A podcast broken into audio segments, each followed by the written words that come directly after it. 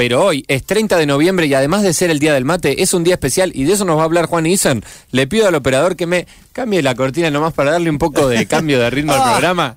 A ver, ¿Eh? ahí está. Bienvenido, Juani, ¿Cómo maneja especialista en ciencia ¿Cómo maneja y todas esas cosas. No, vos no sabés. No, o sea, ninguno de los dos es conductor, pero que te manejamos los tiempos, dos Sí, tiempistas. sí, una, una Sí, maravilla. somos dos tiempistas. Una maravilla. Sí, hoy es un día importante. Ustedes dijeron que eh, era un día importante porque era el día del mate. Y mm, eh, Sí. yo iba, yo traía otra cosa, yo traigo otra cosa. Pero No. también trajiste el mate. Sí. Tra- Traje también el mate, pero además eh, es interesante porque también tiene que tiene, tiene que ver con la, la cultura popular lo que traigo hoy. Ah, me gusta. ver.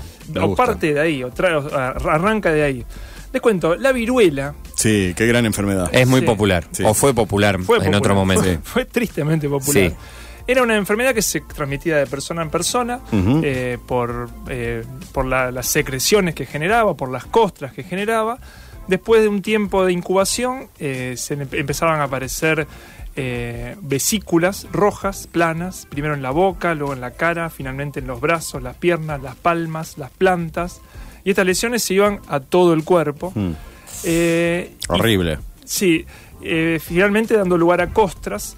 Al decir de Osler, un médico de la época, eh, decía, algunos pacientes podían convertirse en una masa irreconocible de pus goteante, Mm, sumidos en un delirio a raíz de la fiebre alta y, por supuesto, el olor pútrido tan típico.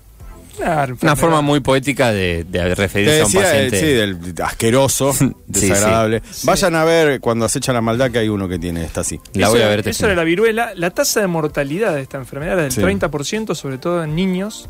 Mirá. Eh, eh, y entre el 65 y el 80% de los que sobrevivían No los quedaban mismos. con, no eran no, eran- No volvían a ser la misma persona de antes. no, no quedaban quedaban con marcas de la viruela, una cosa Ah. que, que- que hemos llegado a ver quizás en, en imágenes o en fotos. eh, muy muy marcadas la- las caras, las, sobre todo bueno, en todos Sí. lados y, y con, con profundas eh, Cicatrices. cicatrices. Claro. Eh, bueno, se sabe que con la conquista de América, por ejemplo, esta era una enfermedad propia de todo, todo el mundo todo el mundo conocido antes de la conquista de América. Con la Sí. conquista de América, la viruela vino a América y generó de- un desastre que en gran medida se, digamos, fue, fue la- lo que bajó la tasa, digamos, la, la- lo, que, lo que generó un colapso demográfico en América Sí. fue la viruela, digamos, Claro. la viruela traída por los, por los españoles. Bueno, esta era la viruela. Esta es la viruela. En 1718, Sí. Lady Mary Worley Montague, Lady Mary Warren Montague. Montague Sí. eh, era, eh, acompañó a su esposo, que era, el, era de la Lord. eh, a la corte turca en Constantinopla. Él era embajador de- del Reino Unido. Y ella conoce una, una práctica Sí. que se daba en Turquía, eh, que, que, digamos, era una, una cuestión de conocimiento popular, digamos. Mm. ¿Qué hacían? No sé. Ponía- juntaban en una nuez vacía eh, pus. La pus de un enfermo de viruela que cuyo ataque no haya sido demasiado grave, digamos. O sea, que tenía pus, que tenía la viruela, pero no, eh, pero era una, una, una versión Viruelita. leve. Sí. Un pus de primer orden. Claro, ¿y qué hacía? Una, la, la señora agarraba a la persona que quería salvar de la viruela, le hacía unos cortecitos Mm. en distintas partes del cuerpo, según si tuviera reminiscencias religiosas o no, podían ser cortes que señalaran La forma de una cruz. Y a esas cortes se le dejaba sangrar y le, met- y le metían adentro del Mirá, corte pus. Un poquito de pus. Un poquito de pus. Mm. ¿Qué sucedía? Y Eh, el anticuerpo. Claro, lo que nosotros conocemos ahora como el anticuerpo, eh, la persona se enfermaba, luego Sí. se, se, digamos, enfermaba levemente Y después quedaba inmune a la, a la viruela. ¿Funcionaba? Funcionaba. Muy bien. ah, Está generando-. Digo, esta historia está generando reacciones. Digo, ¿Ya? Sí. Mirá. Pero mira que recién vamos, estamos poniéndonos en contexto. Qué Claro, agradable estamos relato para acompañar la merienda. Qué Bueno, sí. necesidad. Después de re- Sí, estamos sí. regalando una, Sí. una cantidad de cosas de Manhattan y te hablamos también de la viruela. Este programa es así. ¿No habrá No otro es- tema más lindo? Mirá, discúlpame. Nosotros Perdón. es la universidad. Esto es y- importante. Y hay que hablar de todo. Seguí con el pus, querido. Sí, no es horario de estar comiendo mayonesa, pero No. probablemente sí crema pastelera, digamos. Eso Bien, lo podríamos dejar al está. costado. Bueno, eh, bueno, esta señora, Lady Mary Wortley Montague, Sí. Dice, ¿esto funciona? Y le dicen, sí, Sí, funciona, funciona. No era 100%, pero funcionaba. Sí. Eh, y entonces decide pedirle a, una- a la señora que hacía esto que eh, lo hiciera con la hija de ella, de Sí. 6 años. Estamos pensando en que si la viniera la viruela, el 30% de los, de los niños Speech se morían. Y los otros no quedaban bien. Entonces, eh, en presencia de los médicos de la, de la, de la embajada, Sí. Una señora eh, eh, hizo este, este procedimiento y, bueno, A la niña. llegado el- el- la, la epidemia de viruela siguiente, la niña quedó inmune. Inmune.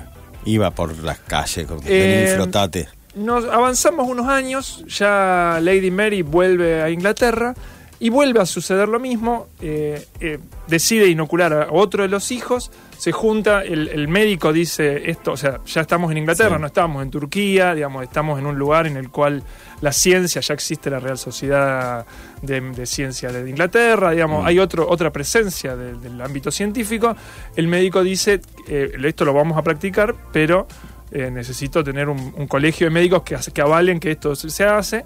La, la Lady Mary dice, sí, háganlo a, a- a riesgo mío. Traje cuando pus de ven- Turquía, una bolsa de pus de Turquía. Encará que yo me hago cargo. Claro. Cuando ven que esto funciona, eh, el mismo médico después inocula a su hijo, Sí. que era el único que le quedaba de los, de los cuatro que había tenido, porque los otros tres se lo había Ya llevado. había la viruela. Sí. Claro. Bueno, esto empieza a, a darse cuenta que funciona. eh, logran hacer otros experimentos, hacen experimentos. eh, cuando no hay con qué experimentar, ¿con qué se experimenta? Sobre todo en esa época. Con niños de África. Con- bueno, en este caso eran con niños huérfanos, cosa que nadie, podía protestar. Y el, Eso- otro, esto para- cuando Los todos tenés vengan- más a mano a los de huérfanos. Sí, los huérfanos sí, Claro. los tenés. y el otro, el otro campo de prueba habitual, ¿cuál es? Las ratas. Las ratas. No, no, pero el Pa- humano. humanos. Sí, Los viejos. los presos. Los presos, sí. Ah, presos. mirá. Hello, you, nene, vení, ¿querés ganarte Los 50 presos- pesos? Los presos es voluntario, le dicen, Sí. quieren probar, si quedan, si, si se curan, quedan libres. Ah. bueno, si no Ah, se mirá, curan, eso. si se mueren, Si no se- si se mueren, se también mueren. quedan libres, pero Claro. Eh, si se mueren, pero si sobreviven, quedan libres. Así que bueno, se hace esto y de, de hecho eh, tiene tan buen resultado que Liberan Eh, miles y miles de presos. no, no tantos, eran una veintena de presos, pero sí que los reyes, de, ese- lo- los- el príncipe de Gales, en ese momento, Sí. que, luego, que luego sería el rey Jorge, decide inocular a sus hijos también. O sea, Mirá. los príncipes, eso no sé cómo se llama el hijo Bueno, se volvió realmente popular la práctica. Popular no, se volvió conocida, Conocida. y practicada en, los- en las altas esferas de Claro, Londres claro. y en el ámbito académico se empezó a hablar de esto como una práctica habitual. O sea, era huérfanos, presos y la gente de la alta alcurnia. y la gente... Sí. Y una vez que probaron que andaban, dejaron de hacerlo con los de huérfanos y con los presos. Claro. Algo así. Bueno, 70 años después, Sí. 70 años después, eh, en una ciudad a 200 kilómetros de Londres, que se llama, no era una ciudad, era un pueblo, era Sí. el ámbito rural, Gloucestershire, Sí. ahora debe ser una ciudad, supongo. Un- el hijo de eh, un clérigo, del, del clérigo del lugar, un tal Edward Jenner, era doctor y le había llegado, había llegado la, eh, también el conocimiento popular, por otro lado, distinto a lo que veníamos hablando, esto también el conocimiento popular de lo, de lo bajo, de que hay- había una enfermedad de las vacas que Mm. se llamaba cowpox, o traducido era viruela bovina. Viruela bovina. sí, Viruela claro. bovina, claro. Eh, lo que pasaba era que la, la viruela bovina se alojaba en pústulas en las ubres de las vacas. Las ordeñadoras, en general eran mujeres las ordeñadoras, se contagiaban también de esta viruela. Mm. ¿Qué les pasaba? Se le agarraba estas mismas pústulas, pústulas, no sé si, bueno, sí, esta- Los granitos, sí. Esos granitos, pero Sí. con, con líquido. Mm. Eh, se le agarraban las manos, se le agritaban las manos, podían tener algo de fiebre, pero ahí no pasaba. ¿Y qué pasaba? Estaba la idea generalizada de que cuando venía la epidemia de viruela, las ordeñadoras zafaban. Bien. No se, no se, eh, no se No contagiaban. se contagiaban. Este hombre que eh, era, era un médico, dicen que, dicen, dicen que se decía de él que no era de demasiadas luces incluso, Sí. pero se ve que era un tipo muy observador y eh, ordenado porque va a preguntarle a su, a su profesor de medicina de la universidad eh, qué le parecía, si podía investigar. Y Joe Hunter, que era un conocido anatomista de la época, le dice, eh, no especules, no sigas las corrientes por el que dirán, Sí. hacé los experimentos. Hacé los experimentos. Estamos Tengo tres huérfanos acá todavía que me sobraron de la otra vez. bueno, en este caso no tenía, no llévatelo. tenía huérfanos a mano. Eh, agarra a, a los padres de un Sí. tal James Pippen, si no me acuerdo, no me olvido más el James Phil, no, James Pips, eh, y les propone hacer el experimento con el niño. Y efectivamente, un 14 de mayo de 1796, agarra pus de las pústulas de una ordeñadora, Sí. una tal Sarah Nelms, y se la pasa a James Pip. ¿Qué sucedió? Una semana después, más o menos, Viene el nene hora. tiene un poco de tiene un poco de fiebre, tiene algún malestar, pero se, le pasa. 45 días después. eh, Otra onda de viruela. no, bueno, eh, eh, Jenner teniendo al- algún enfermo Sí. de viruela, más allá de las epidemias, siempre había alguno Sí. con viruela, agarra viruela de uno de uno que tiene, Sí. agarra Lo agarra el tipo, lo, lo pasa, se lo frota al y se hijo. lo frota al niño y dice, a ver qué pasa.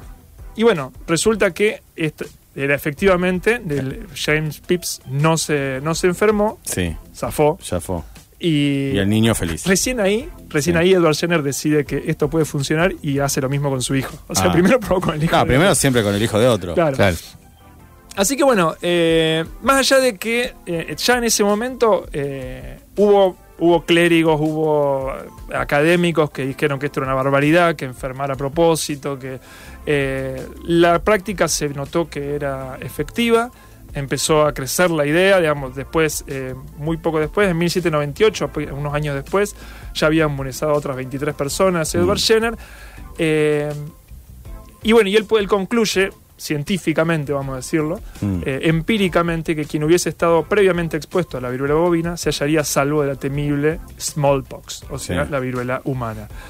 Eh, esto crece y mm, algunos años después, 1802, bueno, sí, esto concretamente es el nacimiento de la vacuna también. O sea, La primera vez saben, que se hace una no. práctica como es la vacuna, digamos. Claro, muchos, muchos lo saben, algunos no, dado que venía de la ubre de la vaca, la vacuna se llamó vacuna. Viene de ahí. Viene No- de ahí el soy nombre parte de vacuna. los algunos, no Ah, sabía. bien, claro, la- el nombre ¿Lo de sabías? vacuna No, la- Ah, yo viene de eso. Ah, son- No, no, yo pensé que la vacuna. muchos lo sabían, algunos como nosotros no. No, no, no, yo pensé que venía de otro lado. Bien, de, oh, pará, pará, pero vos me estás diciendo que estamos hablando del nacimiento de la vacuna hoy. ahí nace el nacimiento de la vacuna. No, Ah, bien. Ah, no el nacimiento de la vacuna. Ay, este Juan y este es una mamushka. Le voy a dar, sí, abrís y hay otro, y hay Sí. otro. le voy a dar dos vueltitas más Dale. muy cortitas. Eh, en el año 1802, Carlos IV, que era el rey de España y había tenido viruela, había zafado Sí. por muy poco de morir de la viruela, le había pasado muy mal, ordenó al Consejo de Indias est- eh, estudiar el modo de llevar la vacunación a la América española. Claro, Mm, para llevarla había que tener un enfermo Sí. del, cual, del cual sacarle la, la puso. porque, digamos, una vez que alguien se cura, digamos, era inoculado, después él, con esa pus que se le generaba por esos pocos tiempos, Mm. se le podía pasar a otro, pero había, había que tener ese... Y bueno, ¿y cómo se pasaba a América? Bueno, hasta ahí les voy a contar. Mm, Les voy a decir que un 30 de noviembre de 1803 parte del puerto de La Coruña la filantrópica expedición real de la vacuna, Sí, que tiene una excelente historia, muy interesante, Sí. pero hasta ahí les voy a spoilear. Bien. ¿Y por qué les digo spoilear? ¿por qué? Porque bueno, yo ya les spoileé el primer episodio, Sí, casi completo, igual mucho mejor lo van a escuchar cuando escuchen un podcast que se va a estrenar mañana al mediodía. Ah, que mirá que lo tenía abajo. Algo dije, era una mamushka muy Sí, bien preparada. sí. Muy bien preparada. Y entonces. Eh, mañana al mediodía se estrena Juro por Apolo, Sí. un podcast que hemos hecho eh, a, a pedido del- de la Fundación Ciencias Médicas de Rosario, y, que es un podcast que habla de historias de la medicina, no así con un triste personaje contándolo como yo, Sí. así en la nada, sino con muy buena, con, con un, mejor personaje contándolo, mucho más interesante. Y mejor acompañado que con nosotros. Mejor acompañado, no, no por ustedes, sino por una- Bueno. un excelente eh, cortinas eh, trabajo musical y también con excelentes trabajos actorales. Bueno, Juro por Apolo, en esta lo que se estrena mañana, tiene una primera tríada que se Sí. dedica a la vacuna. El primer episodio es, es un poco todo lo que les conté, Sí. mejor contado, escúchenlo. El segundo episodio es la, la expedición de la vacuna completa, que también tiene cosas muy divertidas y muy interesantes para, Sí. para conocer. Y el tercer episodio es el de los eh, estudios Ay, ahora no me sale, ju- justo me... Bueno, eh, eh, los estudios de eh, factibilidad de las vacunas, Sí. que es un invento que es bastante moderno, es de mediados del siglo pasado, y, y que hace que todo esto, todo esto lo podemos repasar retrospectivamente con, con la pandemia, cuando hablábamos de las vacunas, Sí. de la efectividad de las vacunas, de los antivacunas, todo eso existió Desde el siempre. principio hasta no sé cuándo, Y es. Donde hay una interesante ver de dónde parte cada una de las cosas. Donde hay una vacuna, hay una antivacuna. Eh, buscamos entonces Juro por Apolo desde mañana al mediodía. Desde mañana al mediodía en Spotify o en Sí. cualquier Bien. reproductor conocido. Googleamos Juro por Apolo. Juro por Apolo. Lo Me voy a dejar para terminar con Sí. el trailer. Del, Ah, Claro que Hicimos sí, lo un trailer, escuchamos. Hicimos un trailer, hicimos todo. Gracias, Juan, y espectacular, ¿eh? Gracias Lo vamos a ir escuchando. El padre de la medicina es Hipócrates. Hay un juramento hipocrático que cuando el médico se recibe lo jura en el acto de graduación, traducido del griego Juro por Apolo. Señores padres, si ustedes me permiten hacer una prueba con su pequeño Jane, le pondré en su brazo líquido extraído de la vesícula de una de las ordeñadoras. Pero eh, eso no es riesgoso. Le aseguro que todo saldrá bien. y en el juramento queda juro por Apolo. Hipócrates toma esa historia, pensemos que Hipócrates son 300 y pico años antes de Cristo y el mito está perdido en la historia, ¿no? Yo no quiero que me corte los... Cálmese. Oh, con el opio se relaja, no es nada del otro mundo. Solamente aseguro sus órganos con bambú y luego los remuevo con una navaja. haciendo esta imagenología de Hipócrates, nos gustó ponerle a este ciclo que tiene que ver con cuestiones que hacen a la historia de la medicina, juro por Apolo. Juro por Apolo es una producción de R Podcast para la Fundación Ciencias Médicas de Rosario, Santa Fe, Argentina.